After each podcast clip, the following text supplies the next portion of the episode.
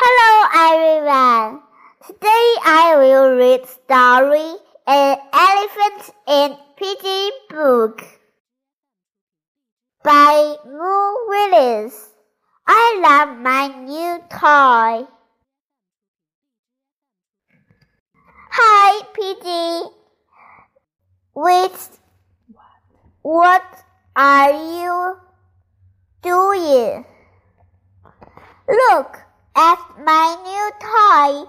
I love my new toy. What's that is do? I have no idea. Maybe it is a throwing toy. I love throwing toys. Here, try it. Yes. Zip. Next row. Thanks. Here it co comes. Bark.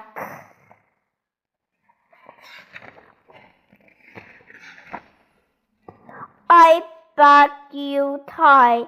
You bark my toy. My new toy. I am mad. It said. I am mad and sad. I am sorry. You are sorry? Very sorry. I do not care. My new toy is broken, and you broke it. Hello.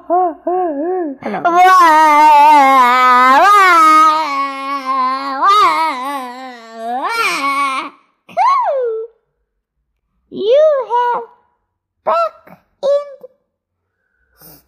snap tie. Snap. That is fun toy.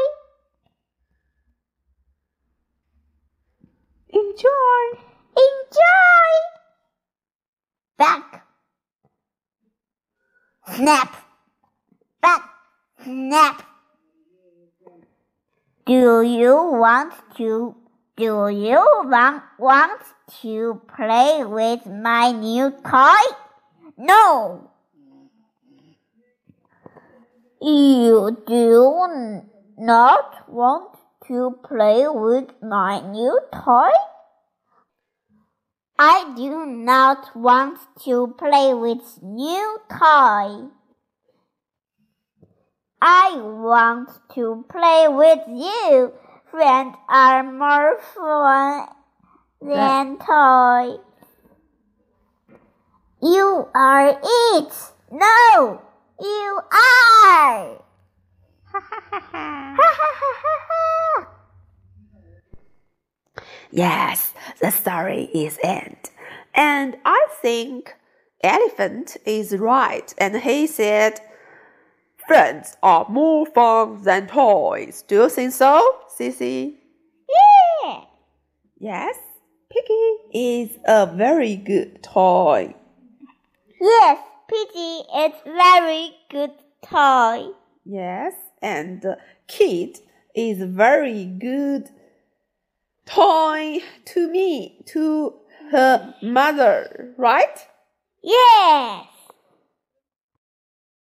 Goodbye. Tomorrow, I, I, today I will fly.